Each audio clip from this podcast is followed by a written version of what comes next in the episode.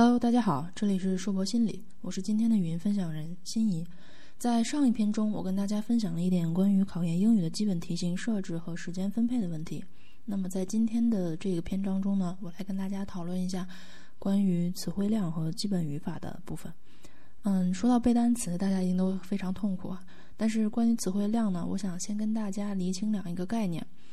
关于主动词汇和被动词汇。打个比方哈。考研大纲中五千五百个词汇是一个超级大型班，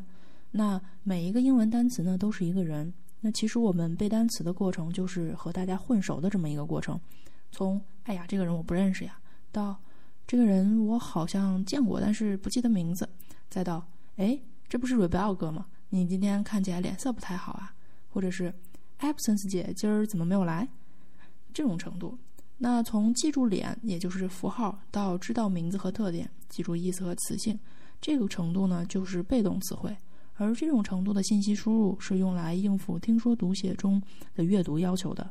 在一个班里，有那么几个非常重量级的人物，而有几个跟你交往频繁的密友级人物，有几个打过照面但是不怎么熟悉的人物，也有几个万年的路人，这都很正常。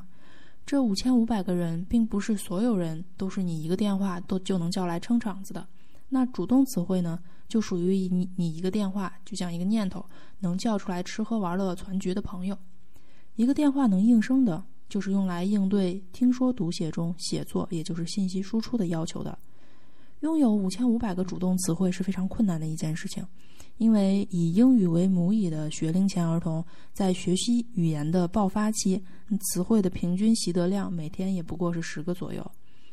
呃，就应对考研阅读的要求来说，识别五千五百个人脸，也就是记住单词的符号，并分别记住他们的名字和特点，也就是意思和词性，那这种程度呢就已经足够了。再简化一些，记住那些重量级的人物，把友谊的小船开好。将所有输入的信息通过反复的练习，让他们变得更加容易到达你大脑中的工作记忆区，从而实现更加快速和优质的输出。去年八月的时候，我测了一次词汇量，大概是八千多。那今年三月呢，就是考完研之后又测了一次，大概是不到一万九千七百多。嗯，这些基本上都属于基于大量反复的信息输入而建立起来的一种被动词汇。我自我估计，我的主动词汇如果能有三千的话，那就谢天谢地了。但是，然而可能远远没有这个量。那听说读写中呢，听和读属于信息的输入，说和写属于信息的输出。考研中呢，考读和写，这里面有一个非常重要的点，就是所有的信息输出都是建立在大量的信息输入的基础上的。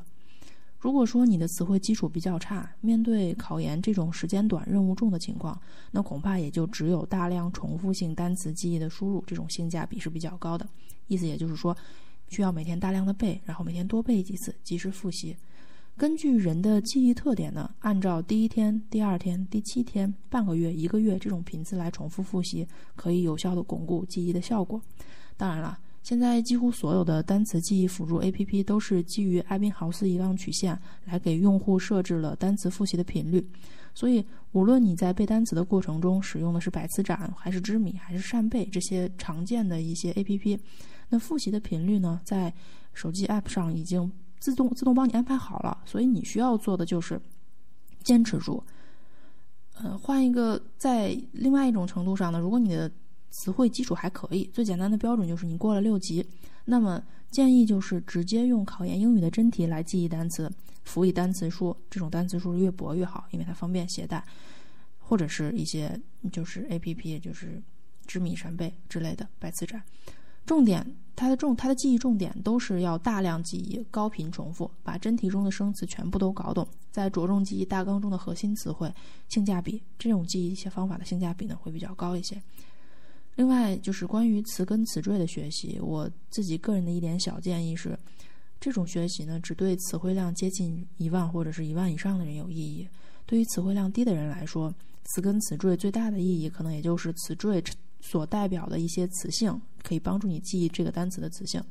那举一个最简单的例子来说，就是你认识很多提手旁的字，但是不代表提手旁的繁体字或者是提手旁非常复杂的文字你也能认识，因为没有什么帮助的。呃，关于背单词的其他的一些建议呢，就是你一定要记住单词的词性，理解词性可以说是理解英文语法的基础，